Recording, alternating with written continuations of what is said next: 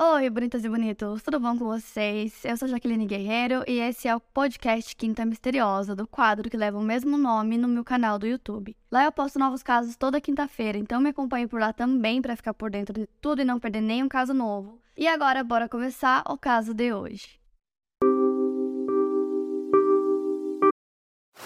Now on Netflix, inspired by the unbelievable true story of a fake hitman, comes the new movie, Hitman, from Academy Award nominee Richard Linklater. At 96% certified fresh on Rotten Tomatoes, critics are calling Hitman a smart, sexy crime thriller with surprises at every turn. Starring Glenn Powell and Adria Arjona, Hitman. Now playing on Netflix and in select theaters. Rated R.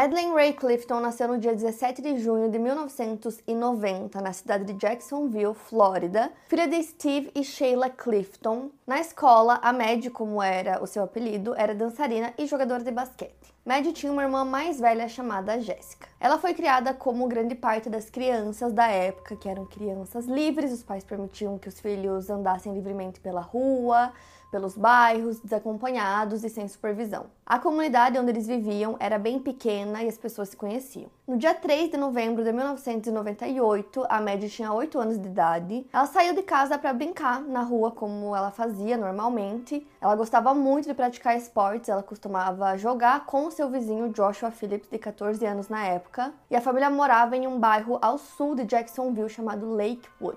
Por volta das seis e meia da tarde, a Sheila chamou a Mad e a sua irmã Jéssica para ir para casa para jantar. Então a Jéssica chega em casa, entra e ela disse que ela não estava com a irmã naquele momento e ela não sabia dizer onde ela estava. Então a Sheila decide procurar pela Mad, ela sai de casa, começa a procurar pela rua, pelo bairro, a chama por ela, mas ela não encontra. Então, meio que logo depois ela já liga para a polícia, ela não espera muito, então ela liga para a polícia, relata o desaparecimento e diz que a filha desapareceu por volta das 5 horas da tarde, que foi o horário que ela saiu para brincar. Então, ainda naquela noite, tanto a família da Mad quanto os vizinhos próximos começam a procurar por ela. Então, eles saem pelo bairro usando lanternas, chamando por ela, procuram por várias horas, mas não encontram nada. Então, assim, quase que de maneira imediata, a família já tinha um suspeito para o caso, um suspeito que poderia ter sequestrado a média ou feito alguma coisa, que era um vizinho. E esse vizinho tinha sido preso e acusado mais de 15 anos antes por duas agressões sexuais. Em ambos os casos, as acusações foram retiradas, mas para eles ele parecia ser um suspeito óbvio. Então, para a família, ele era um suspeito, mas as buscas pela média continuaram. Então, no dia seguinte, começaram a se juntar com voluntários. Foram mais de mil voluntários para procurar por ela. Então, eles se separaram para ir para vários bairros diferentes, não só no bairro que a média morava, procurando por ela, colocando posters. Eles batiam na porta das pessoas, faziam perguntas se eles tinham visto a Mad. Então tinham muitas pessoas ao mesmo tempo procurando por ela e eles procuravam em tudo, até em bosques, até mesmo em lixeiras para ver se eles encontravam alguma pista, alguma peça de roupa, alguma coisa, qualquer coisa que pudesse ajudar no caso. E nesses cartazes, né, nesses posters que eles estavam espalhando pela cidade, tinha uma foto da Mad, a descrição física dela, a idade, essas coisas. E aí, na foto, ela estava usando uma camiseta de basquete, que era a mesma que ela usava no dia que ela desapareceu. O FBI chegou a ser envolvido no caso porque a polícia local não estava conseguindo obter resultados com a investigação deles e uma recompensa de 100 mil dólares foi oferecida para qualquer pessoa que conseguisse trazer a média de volta para casa com segurança. Depois de uma semana de buscas incessantes pela MED, no dia 10 de novembro, uma terça-feira, seu corpo foi encontrado por uma vizinha chamada Melissa Phillips sete dias depois do desaparecimento. No momento em que ela encontrou o corpo, o Steve e a Sheila, os pais da Mad, estavam dando uma entrevista para a TV, passando informações para o público na esperança de encontrar a Mad. E a Melissa encontrou o corpo da criança embaixo da cama d'água do filho dela, Joshua Phillips, enquanto ela estava limpando o quarto dele. Ela disse que tinha sentido um cheiro muito forte vindo do quarto e pensou que podia ser o colchão que pudesse estar tá furado, que a água podia estar tá com aquele cheiro. Mas quando ela levantou o colchão para limpar, ela viu um pé e saiu correndo para chamar um policial. Quando o policial entrou na casa, ela levou ele até o quarto do filho e apenas apontou para onde ele deveria averiguar, porque ela disse que não conseguia olhar de novo. Enquanto isso, do lado de fora da casa, os pais da Mad viram os policiais colocando fitas amarelas de cena de crime em volta da casa dos vizinhos. Ao saberem da notícia, fitas roxas foram distribuídas aos voluntários das buscas, no momento em que a notícia de que o corpo havia sido encontrado se espalhou. E ainda no mesmo dia, os voluntários levaram flores e cartazes até a casa da família, que pediu que os cartazes de pessoa desaparecida fossem retirados das ruas. Mas afinal, quem era Joshua e por que o corpo da Mad estava embaixo da cama dele? Joshua Earl Patrick Phillips nasceu no dia 17 de março de 1984 em Allentown, na Pensilvânia, filho de Melissa e Steve Phillips. O Joshua cresceu em um ambiente de violência. O seu pai Steve ele era especialista em computação e ele era um homem extremamente rígido, violento, tanto com a esposa quanto com os filhos. Além dos comportamentos violentos, o Steve detestava quando Joshua trazia colegas em casa sem que ele estivesse junto. Segundo relatos, o Steve era viciado em drogas e álcool, o Joshua tinha um meio-irmão chamado Daniel que disse que o pai era uma pessoa desafiadora. Inclusive, o Daniel e o Joshua faziam tudo juntos, eles compartilhavam o mesmo gosto por músicas, filmes e até iam a shows juntos em Lee Valley, mesmo o Daniel sendo 11 anos mais velho. Só que aí, em 1997, a família saiu da Pensilvânia e se mudou para casa logo do outro lado da rua da casa da Mad. O Daniel disse que ele e o seu outro irmão imploraram para que o pai não se mudasse para a Flórida com o Joshua, para que eles não se separassem, mas o pai ignorou o pedido dos filhos e se mudou, levando apenas o Joshua com ele. Depois da mudança, o Joshua acabou se tornando um garoto mais quieto, mais isolado. E na época que o caso aconteceu, como eu falei para vocês, ele tinha 14 anos. O corpo da Mad foi encontrado com sinais de espancamento e esfaqueamento. O Joshua era um aluno do nono ano com uma média C e ele estudava na Philip Randolph Academy of Technology. Segundo seus professores, ele era um aluno mediano. Ele estava bem com os outros alunos que o descreveram como engraçado. Ele foi preso no próprio dia 10 de novembro, enquanto ele estava na escola, momentos depois que o corpo foi descoberto, acusado de assassinato em primeiro grau. Então, depois de preso, Joshua relatou para a polícia o que teria acontecido naquele dia. Então, ele disse que no dia 3, a Maggie apareceu na casa dele perguntando se ele queria jogar beisebol com ela. Ele disse que aceitou e falou para ela que ele só poderia jogar por alguns minutos porque o pai dele já estaria chegando em casa logo mais e que ele ficaria muito bravo se ele encontrasse alguém na casa com o Joshua. Então, segundo ele, os dois começaram a jogar beisebol no quintal da casa dele e isso era por volta das 5 e 15 da tarde. E ele disse que em dado momento a Mad jogou a bola, ele rebateu com o taco e a bola bateu na cabeça dela, causando um corte, e que nesse momento ela caiu no chão e começou a chorar. Ele disse que entrou em pânico quando isso aconteceu e que ele levou ela para dentro da casa até o quarto dele e que o corte era profundo, ela estava fazendo muito barulho e que isso deixou ele ainda mais em pânico. Ele disse que ele estava temendo que o pai dele chegasse em casa e encontrasse a Mad lá com ele, que era uma coisa que ele não deixava. Então ele acertou a Mad na cabeça mais uma ou duas vezes para que ela ficasse em silêncio e depois disso ele acertou a garganta dela duas vezes usando um canivete. Mais tarde ele teria voltado ao quarto e a esfaqueado novamente porque ele disse que ela ainda estava fazendo barulhos. Ele cortou a garganta dela mais uma vez e acertou seu peito sete vezes. Ele a empurrou para baixo da cama e a cobriu com seu colchão d'água, dormindo em cima do seu corpo em decomposição pelos próximos sete dias. Durante esse período, sua família inclusive se juntou às buscas pela Mad. E os policiais ficaram em choque com a informação porque eles já tinham revistado a casa da família Phillips três vezes. Eles tinham revistado várias casas na vizinhança. E quando eles revistaram a casa, eles não tinham encontrado nada. Então, eles acreditam que eles confundiram o cheiro de putrefação com o cheiro dos pássaros, já que a família tinha alguns pássaros de estimação. E as pessoas que conheciam o Joshua ficaram em choque com a informação, porque imediatamente saiu nos jornais, na TV, e o Joshua não tinha um histórico de ser uma pessoa violenta, nunca tinha feito nada, nem perto disso antes. Inclusive, os próprios pais da Mad conheciam o Joshua, ele já tinha brincado com a Mad várias vezes antes, eles sabiam que eles brincavam juntos e acreditavam que ele era um garoto normal, eles até usaram a palavra um garoto decente antes disso acontecer. E no dia seguinte à prisão, Joshua foi levado ao tribunal da prisão do condado de Duval para ser apresentado perante o juiz pela primeira vez e ele permaneceu em silêncio. E no dia 14 de novembro aconteceu o enterro da Mad, várias pessoas se juntaram no local, então levaram é, bichos de pelúcia, velas, flores, posters e fizeram também um memorial para Mad na igreja de San José. Já no dia 16 de novembro, os promotores do caso anunciaram que o Joshua seria julgado como adulto, mesmo ele tendo 14 anos, e o julgamento aconteceria no condado de Duval. No dia 19, o grande júri indiciou Joshua por assassinato em primeiro grau e aí ele foi transferido para o centro juvenil de Duval, onde ele tinha que aguardar pelo julgamento dele e ele não tinha possibilidade de pagar a fiança. No dia 13 de janeiro do ano seguinte, em 1999, a autópsia realizada no corpo da Maddie se tornou pública e revelou que a morte da criança foi causada por múltiplos impactos contundentes na cabeça e múltiplas fraturas em seu crânio.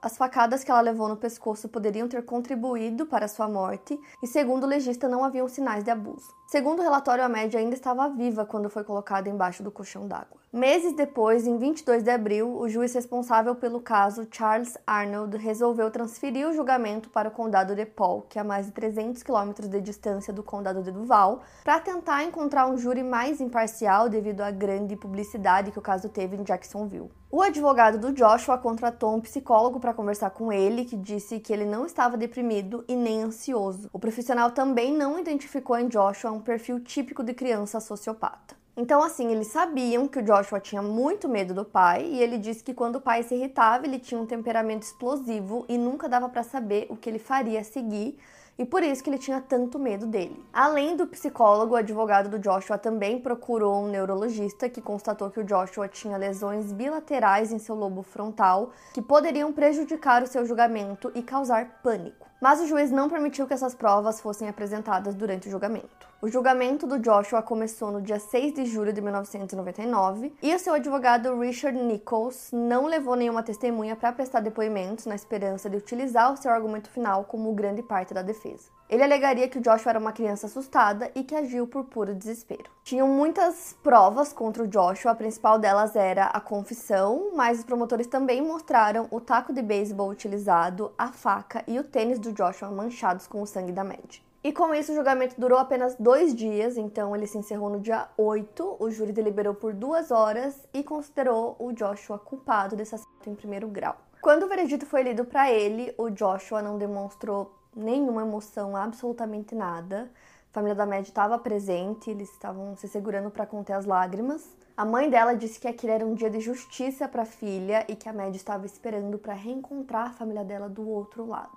E a sentença saiu no dia 20 de agosto. Joshua foi sentenciado à prisão perpétua sem possibilidade de liberdade condicional. Nesse momento, o juiz disse que o Joshua era uma pessoa monstruosa, ele tinha 16 anos na época, e ele não era elegível para a pena de morte na Flórida por conta da idade dele. Tinha um outro fato que é intrigante nesse caso. Segundo o promotor Harry Shortstein, cerca de meia hora antes do crime, o Joshua estava pesquisando e acessando sites pornográficos violentos no computador da sua casa. Para ele, essa prova, que não pôde ser apresentada no julgamento, traria uma explicação que o Joshua não soube dar. Segundo o promotor, as calças e roupas íntimas da Mad haviam sido removidas e o Joshua já tinha falado com a Mad e com a irmã dela sobre sexo anteriormente, mas mesmo assim não haviam sinais de abuso. Para o promotor, considerando a lesão no lobo frontal do Joshua que prejudicava seu julgamento, o fato dele ter visto as imagens violentas pouco antes de tudo acontecer poderia ter desencadeado a sua reação de violência. Os pais da médica concordaram e acreditavam que se o Joshua não tivesse tido acesso àquelas imagens, existia uma grande possibilidade da média ainda estar viva. Já o Steve, que é o pai do Joshua, ele colocou toda a culpa na Maddie, dizendo que a culpa era dela, porque se ela não tivesse ido até a casa dele, Naquele dia, nada daquilo teria acontecido. Depois que o crime aconteceu, as famílias cortaram totalmente relações, né? Pararam de se falar, mas nenhuma delas se mudou. E aí, uma semana depois da condenação, o Joshua deu uma entrevista para o 48 Hours na prisão e ele disse que ele queria muito sair da prisão e que ele não sabia responder qual teria sido a motivação para ele ter cometido o crime. Na entrevista, ele também disse que talvez ele devesse procurar por algum tipo de aconselhamento para descobrir o que tinha de errado com ele. O advogado do Joshua planejava apelar pela condenação dele. E aí, no ano seguinte, depois da condenação, no dia 20 de julho de 2000, o pai do Joshua sofre um acidente próximo da prisão, o carro dele capota e ele acaba falecendo. E nesse momento, a Sheila, que é a mãe da Mad, ela fala pela primeira vez com a Melissa, mãe do Joshua, é, desde que tudo aconteceu, então ela conversa com ela e a consola pela perda do marido. E aí, em 2002, o Tribunal Distrital de Apelação mantém a condenação do Joshua. Mas dois anos depois, em 2004, a mãe do Joshua começa a buscar por um novo julgamento para o seu filho, porque ela disse que ele era muito novo quando ele cometeu o crime, ele tinha 14 anos, e ela acha que isso deveria ser levado em consideração é, no momento da sentença, né, já que a sentença dele foi de prisão perpétua.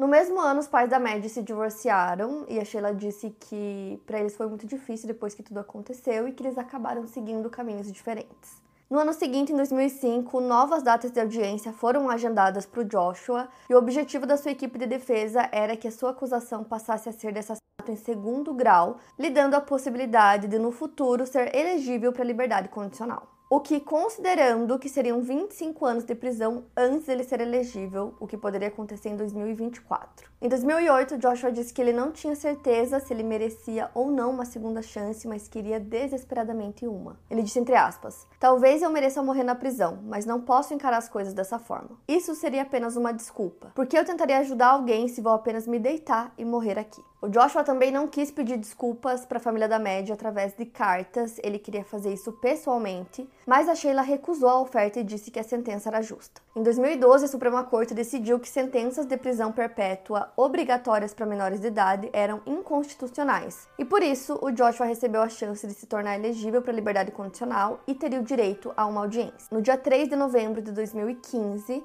na data do 17º aniversário do desaparecimento da Mad, os advogados de defesa e de acusação do caso realizaram uma audiência sem a presença do Joshua. Nessa ocasião, o juiz Waddell Wallace ordenou que o George Fallis, então advogado de defesa do Joshua, apresentasse quaisquer moções de nova sentença perante o tribunal até o dia 8 de janeiro de 2016. A próxima audiência do caso aconteceria dias depois, no dia 19 de janeiro. A Jéssica, irmã da Mad, disse que ela temia que o Joshua fosse libertado, ela entendia que ele tinha o direito constitucional dessa audiência de sentença, mas ela esperava que ele permanecesse preso pelo resto da vida. Na época em que o caso aconteceu, a Jéssica tinha apenas 11 anos de idade. Para Tom Fellis, que é outro defensor do Joshua, ele disse que ele tinha o direito a uma nova sentença, já que durante seu tempo na prisão ele teve um excelente histórico e até se educou. O Tom planejava trazer especialistas para a audiência para mostrar como o cérebro de uma criança funciona de forma diferente do cérebro de um adulto. Essa nova audiência do Joshua aconteceu em novembro de 2017 e enquanto o técnico de evidências do escritório do xerife de Jacksonville, David Chase, já aposentado na época, descrevia as fotos do corpo da Mad sob o colchão d'água,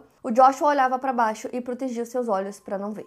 Chorando, Joshua disse à família da Mad que ele não passa um dia sem pensar no horror que os fez passar e pela perda que lhes causou. Ele disse que muitas vezes ao longo dos anos ele pensou em tirar a própria vida apenas para escapar de tudo. Ele disse entre aspas: Durante esses momentos eu estava envolvido em uma enxurrada de emoções e sentimentos: culpa, desespero, dor, desesperança, medo e vergonha e que a cada vez que pensava nisso, ele conseguia continuar pensando na própria mãe que o visitava todas as semanas e ele não queria que ela passasse por mais nenhum trauma. No dia 17 de novembro saem os resultados que foram os mesmos da sua primeira condenação. Então o Joshua foi condenado novamente à prisão perpétua e ele tinha 33 anos. E aí anos depois, né, do crime acontecer, perguntaram para ele como ele conseguiu dormir na cama dele durante aqueles sete dias, sabendo que o corpo estava ali. Ele disse que, embora ele não tenha tomado a decisão consciente de ignorar o corpo, ele conseguiu não pensar nele. Segundo ele, durante todos aqueles sete dias, ele estava em um processo de negação, de fantasia, onde ele vivia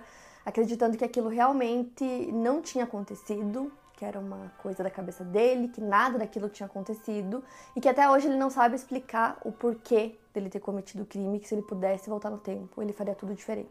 E uma curiosidade é que quando ele foi preso, né, na época ele era um adolescente ainda, ele nunca teve nenhum problema na prisão com os presos adultos, né, bem mais velhos que ele, então ele nunca sofreu agressão, nunca sofreu nenhum tipo de abuso. Ele chegou a receber um diploma de ensino médio na prisão e ele começou a trabalhar como escrituário, onde ele aconselhava outros presos. Em 2019, sua sentença foi novamente confirmada pelo Tribunal de Apelações. O psicólogo testemunhou e disse que o Joshua estava realmente arrependido do seu crime e que na época ele sofria com o pai, uma pessoa que abusava dele de maneira verbal e emocional. O profissional disse com confiança que o Joshua estava reabilitado depois de todos aqueles anos e que, mesmo que seu crime tenha sido algo monstruoso, não era um indicador de como ele se comportaria em sociedade atualmente, caso ele fosse liberado. O juiz reconheceu a possibilidade de reabilitação do Joshua, mas manteve sua decisão. O juiz disse que a maneira como esse assassinato ocorreu e as circunstâncias que o cercaram abalaram a família da vítima e a comunidade de Jacksonville. A sentença do Joshua poderá ser revisada novamente e modificada com base na maturidade e reabilitação demonstradas em 2024, no ano que vem,